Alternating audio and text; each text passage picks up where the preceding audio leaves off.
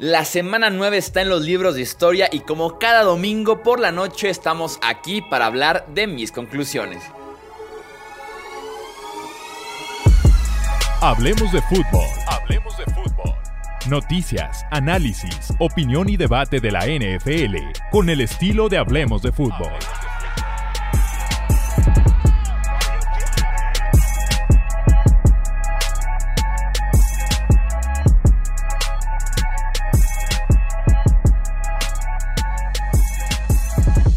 Amigos? ¿Cómo están? Bienvenidos a un episodio más del podcast Hablemos de Fútbol. Yo soy Jesús Sánchez y es un placer que me acompañen para platicar de lo que vimos en este noveno domingo de temporada 2020 de la NFL. Algunos comentarios generales y recuerden que de todos modos dentro de 24 horas aproximadamente se sube análisis de cada uno de los partidos de la jornada aquí mismo en el podcast de Hablemos de Fútbol y que hay muchísima información ya en las diferentes redes sociales y también en el canal de YouTube de Hablemos de Fútbol. Arrancamos de una vez con la primera conclusión y tiene que ver con los Carolina Panthers.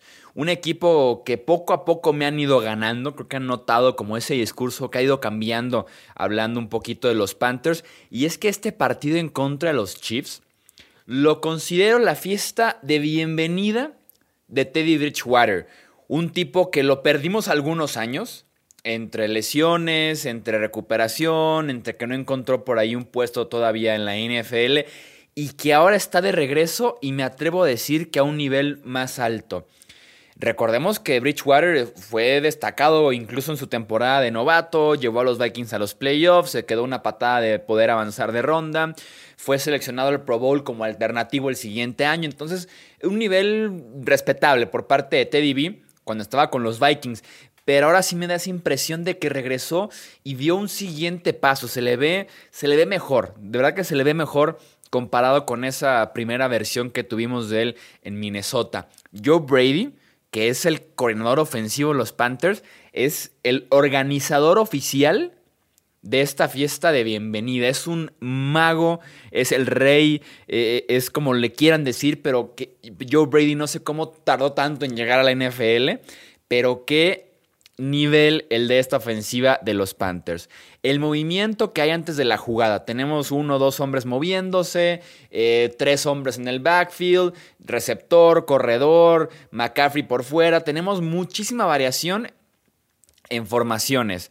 Tenemos el movimiento antes de la jugada, la velocidad con la que juega esa ofensiva. En el podcast de la previa del Panthers Chiefs yo decía, este partido reúne ofensivas veloces, tal vez las más veloces de la NFL, las que más dependen de ese movimiento antes de la jugada, las que más playmakers tienen incluso en la parte de afuera. Entonces, en esa parte lo vimos al 100%. La utilización de las armas en diferentes facetas tenemos a Curtis Samuel recibiendo pases y corriendo la bola. DJ Moore en reversibles, Robbie Anderson también en reversibles, ¿no? El diseño de las rutas, el llamado de las jugadas, mandar a Teddy Bridgewater a correr un quarterback draw, mm, sin duda alguna no se lo esperaba Kansas City, termina en un touchdown, por ejemplo. Bridgewater se ve cómodo, eh, repartiendo en rutas cortas, de vez en cuando yendo largo. Eso sí, lo han ayudado mucho sus receptores este año. Hay cada recepción increíble que hace eh, DJ Moore, Robbie Anderson. Este domingo Christian McCaffrey tiene una recepción brutal. Ha sido muy ayudado por sus eh, wide receivers. Teddy entregando el físico.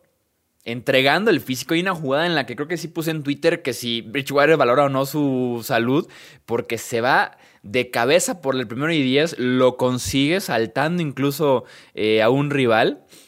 Y ya en la misma serie que mantiene con vida con ese acarreo, es la misma serie en la que anota corriendo en un quarterback draw. Entonces, en ese sentido, Bridgewater entregando el físico por la victoria. El jueves pasado lo vimos en contra también de los Falcons, yendo al tú por tú con Patrick Mahomes en Arrowhead Stadium.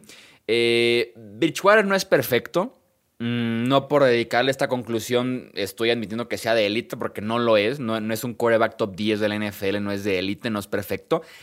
Pero por 22 millones anuales, un buen sistema y un buen talento alrededor, échamelo. O sea, sin ningún problema le puedo abrir las puertas a Teddy B en ese escenario, ¿no? O sea, comparados con otros quarterbacks de sistema que te pueden cobrar 35, 30, Eh, prefiero a esta muy buena versión de Teddy Bridgewater. E insisto, este partido en contra de los Chiefs, en el que había mucha tensión puesta en Arrowhead Stadium y que dio un muy buen partido, que llevó a los Chiefs prácticamente hasta la última jugada del, encuentro, me parece una fiesta de bienvenida para, para Teddy B. Siguiente conclusión.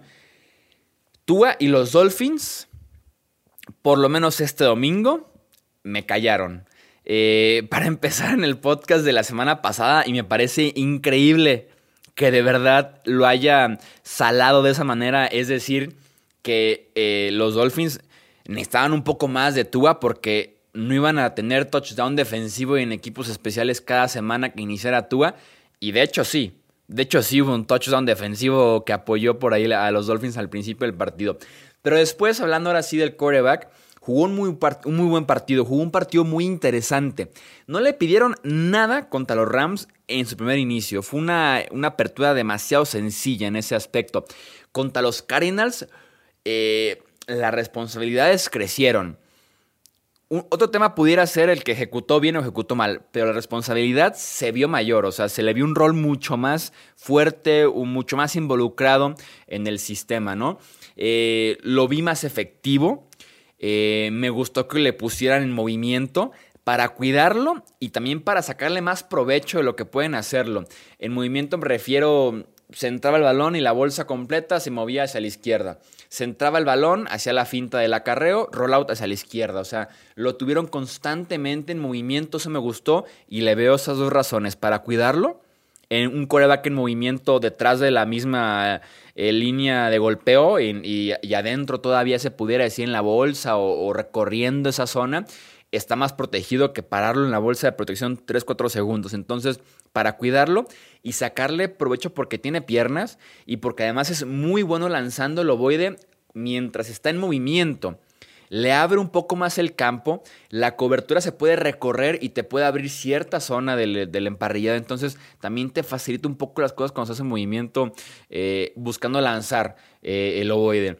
Eh, una toma de decisión muy rápida, muy buena precisión, eso lo vimos la semana pasada en contra de los Rams y también se aplicó en contra de los Cardinals. Rapidísimo sacando el balón, tomaba la decisión y de verdad que parpadeabas y ya estaba fuera el ovoide agresivo cuando tenía que ser agresivo, algo que no fue con los Rams. Rara vez le vimos un pase agresivo a la lateral, estirando el campo en contra de Arizona, el uno contra uno, y vámonos, lo aprovechaba. Incluso este partido me pareció lento en el aspecto de que fue una interferencia de pase tras otra, de ambos equipos, de hecho, pero tiene que ver eso con buscar a tu receptor el uno contra uno y que estaba ganando tu receptor y tuvieron que taclearlo, ¿no? Tuvieron que agarrarlo para que no hiciera la recepción. Entonces bien en la agresividad y también corriendo de vez en cuando. Dos detalles, uno de ellos de hecho Tua coincide con su servidor y amigo Jesús Sánchez, yo todavía lo veo un poco lento. Y él mismo lo admitió, dijo que siente que estaba jugando en arena, que se sentía en movimientos toscos, lentos, y la velocidad de juego no se le ve al 100%. No sé si tenga que ver con que no juega desde noviembre. Puede estar sano, físicamente puede estar fuerte, pero velocidad de juego, reacción, el movimiento rápido, sobre todo en el mismo campo que Kyler Murray, que es el rey de la velocidad de juego, se le veía un poquito lento a Tua. Vamos viendo si conforme avanzan las semanas, eh, podemos verlo un poquito más veloz en ese aspecto. Y la segunda cosa que noté un poquito negativa, tiene una intercepción, bueno, tiene una casi intercepción que le perdonaron y que hubiera sido la intercepción más fea del año va corriendo hacia la izquierda, ahí sí escapando de la presión, estaba en la bolsa, le llegan por el lado derecho, que es su lado ciego, lo ve y se escapa hacia la izquierda. Y va buscando, buscando, buscando, buscando. Llega un punto en el que yo le grité, suéltala ya. O sea, deshazte de ella, no hay nada en esta jugada ya, Tua. Vive para la siguiente jugada, como dicen. Siguió buscando, buscando, buscando. Y de verdad, en el último segundo dijo, bueno, ni modo, la jugada no sirve incompleto. Y en lugar de mandar el típico pase a la fila 42 del segundo piso del estadio, se le hizo fácil lanzarlo como 5 yardas hacia adelante, súper suavecito. Y el defensivo le intercepta el pase. Fue tan pobre el, intento hacia el lateral que el defensivo alcanza a estirarse y hace la intercepción en el campo. Después la revisan y por milímetros pisó fuera el defensivo. Si no hubiera sido la intercepción más fea de la semana y compite por la temporada. Pero Miami y Tua, ir a Arizona, comerse 31 puntos esa defensiva tan buena de los Dolphins y ganar el partido, eso no lo veía venir. Sin duda alguna no lo veía venir. Siguiente conclusión. La ofensiva de los Bears es una basura. Y ya no sé qué más hacer con Matt Nagy, ¿no? Que fue coach del año hace un par de temporadas. Eh, supuestamente es una mente ofensiva brillante, pero su ofensiva de Chicago es, es una basura. Contra la defensiva de Tennessee. Contra la defensiva de Tennessee, que la criticamos aquí prácticamente cada episodio que se pueda. Decimos la defensiva de Tennessee es la diferencia entre que es un equipo de élite y un equipo que se quede en el camino en postemporada, ¿no? que lo apalien de vez en cuando, o que se meta a tiroteos. Creo que la semana pasada, en conclusiones, hablé de la defensiva de Tennessee, ¿no? Después de que se comiera, eh, se comió 31 puntos de Cincinnati, 27 de los Steelers, 36 de Houston, se comió 30 de Minnesota, 30 de Jacksonville. Y esa misma defensiva de Tennessee en contra de esta pobre ofensiva de Chicago. Cero puntos en tres cuartos, dos primeras oportunidades al medio tiempo. Y una defensiva que ya cortó a Vic Beasley, que tenía ya Devon Clowney lesionado, Sinadori Jackson, que es el esquinero número uno de esta secundaria, y que se comía yardas y puntos de todos.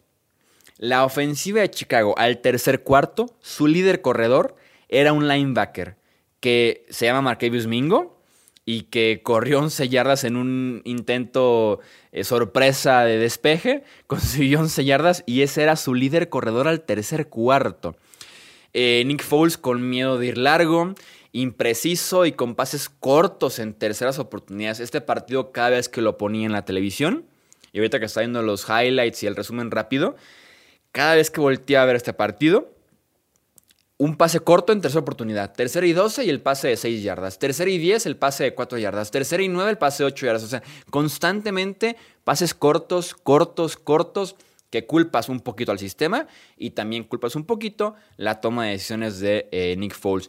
Creo yo, con eso que les digo que llevan 0 puntos y nada más dos primeras oportunidades, creo yo que si Mitch Trubisky hubiera estado sano, al medio tiempo sentaban a Foles. Pero Trubisky está fuera un par de semanas porque eh, se les ocurrió en el partido en contra de los Saints utilizarlo como tipo Tyson Hill, utilizarlo como tipo eh, Tim Tebow, de entrar a una jugada, centrarla, eh, una finta y tú correr con ella, tipo Tyson Hill, literal tipo Tyson Hill, como quarterback diferente, como quarterback gadget. Y se lesionó del hombro. Me da risa porque la primera jugada en la que intentan algo diferente con Mitch Trubisky se lesionó. Creo yo que si no hubiera estado lesionado, hubieran sentado a Foles al medio tiempo. Siguiente conclusión, eh, los Vikings son el rival más incómodo que hay ahorita en la nacional entre los que no son contendientes. Su marca es de 3 y 5, no están para nada fuera de la pelea por la postemporada, están todavía por ahí metidos. Pueden sin duda alguna enracharse y por ahí estar peleando.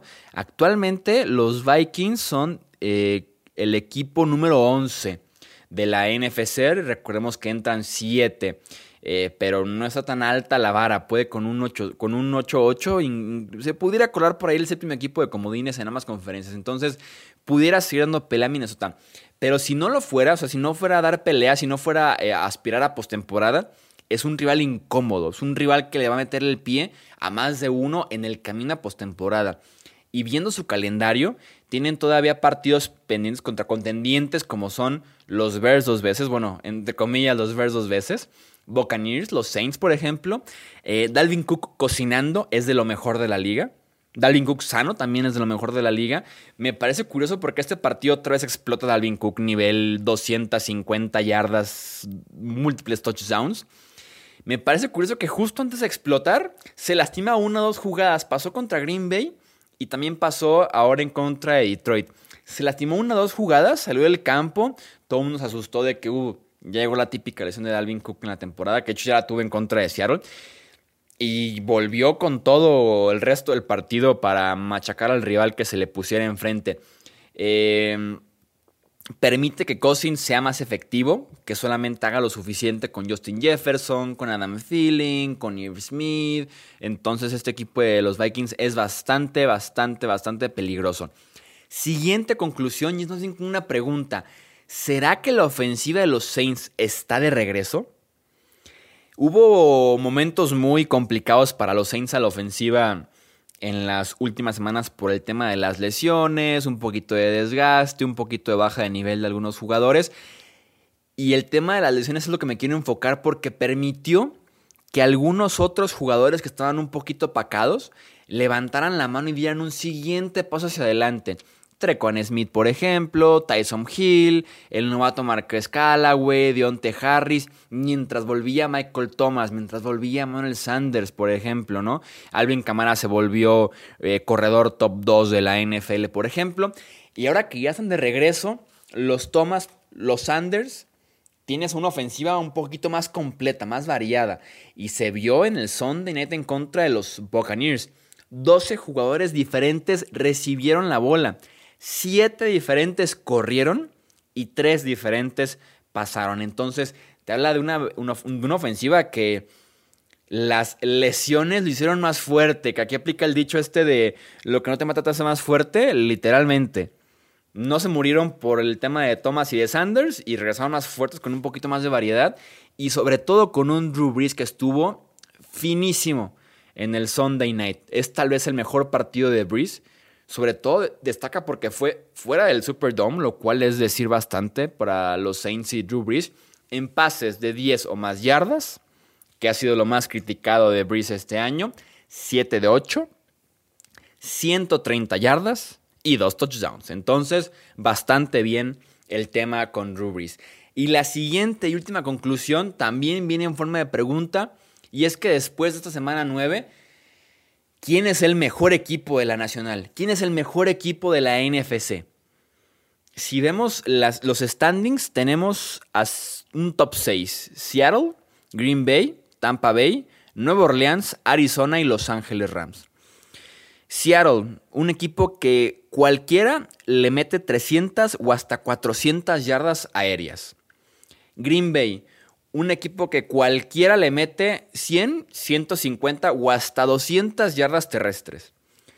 Tampa Bay, un equipo eh, que ha perdido contra el mismo rival dos veces, contra Chicago ya perdió y con una línea ofensiva bastante inconsistente y con un coreback no móvil de esa edad y que depende de tener tiempo, sin duda alguna importa la línea ofensiva. Tenemos a Nueva Orleans que tiene días ofensivos en los que se cuelgan de Alvin Camara y solamente él los puede sacar adelante. En los que la defensiva no estaba jugando al 100%, sobre todo la secundaria estaba acabando de ver muchísimo la defensiva secundaria de los Saints y que tiene sus momentos brillantes, ¿no? Sus momentos en los que me recuerda que es mi pick de Super Bowl. Ojalá que vaya bien encaminado ese pick todavía, ¿no? Tenemos a Arizona que le afecta muchísimo su head coach, sobre todo al final de los partidos Cliff Kingsbury deja a, desear muchísimo, o sea, pero de verdad muchísimo Cliff Kingsbury y es un obstáculo para Arizona, sobre todo en partidos cerrados y al final de los encuentros, ¿no? Y tenemos en Los Ángeles a Jared Goff, que con eso te dice todo. Entonces, ¿quién es el mejor equipo de la NFC? Yo en la semana 1 y creo que 2 pensaba que era Seattle. En la semana 3, 4 y 5, por decir aproximados, creía que era Green Bay y recientemente creía que era Tampa Bay. Entonces he tenido como tres por ahí peleando de quién es el mejor equipo de la NFC. Eh, se mete sin duda alguna Nueva Orleans en la ecuación ya a partir de este buen domingo por la noche. Pero hay muchas dudas y pregunté en Twitter rápidamente lo mismo. Eh, ¿Quién es el mejor equipo de, la NFC? ¿no? O sea, eh, ¿en qué queda esto? Y tuvimos respuestas desde Packers o Saints, eh, Packers, ¿quién más dicen por acá? Eh, Green Bay, con Thomas recuperado los Saints. Entonces tenemos eh, variedad, pero, pero, pero interesante en la NFC. Se viene un cierre de temporada, una segunda parte de temporada bastante interesante. Ahí están entonces las conclusiones, los pensamientos rápidos de este domingo semana 9. Y como les decía, suscríbanse a este podcast, recomiendo con los amantes de la NFL porque habrá mucho más contenido todavía en los próximos días y claro, en lo que resta de temporada regular que se pone bastante, bastante buena esta segunda parte. Yo soy Jesús Sánchez y eso es todo por este episodio. Gracias por escuchar el podcast de Hablemos de Fútbol. Para más, no olvides seguirnos en redes sociales y visitar hablemosdefutbol.com.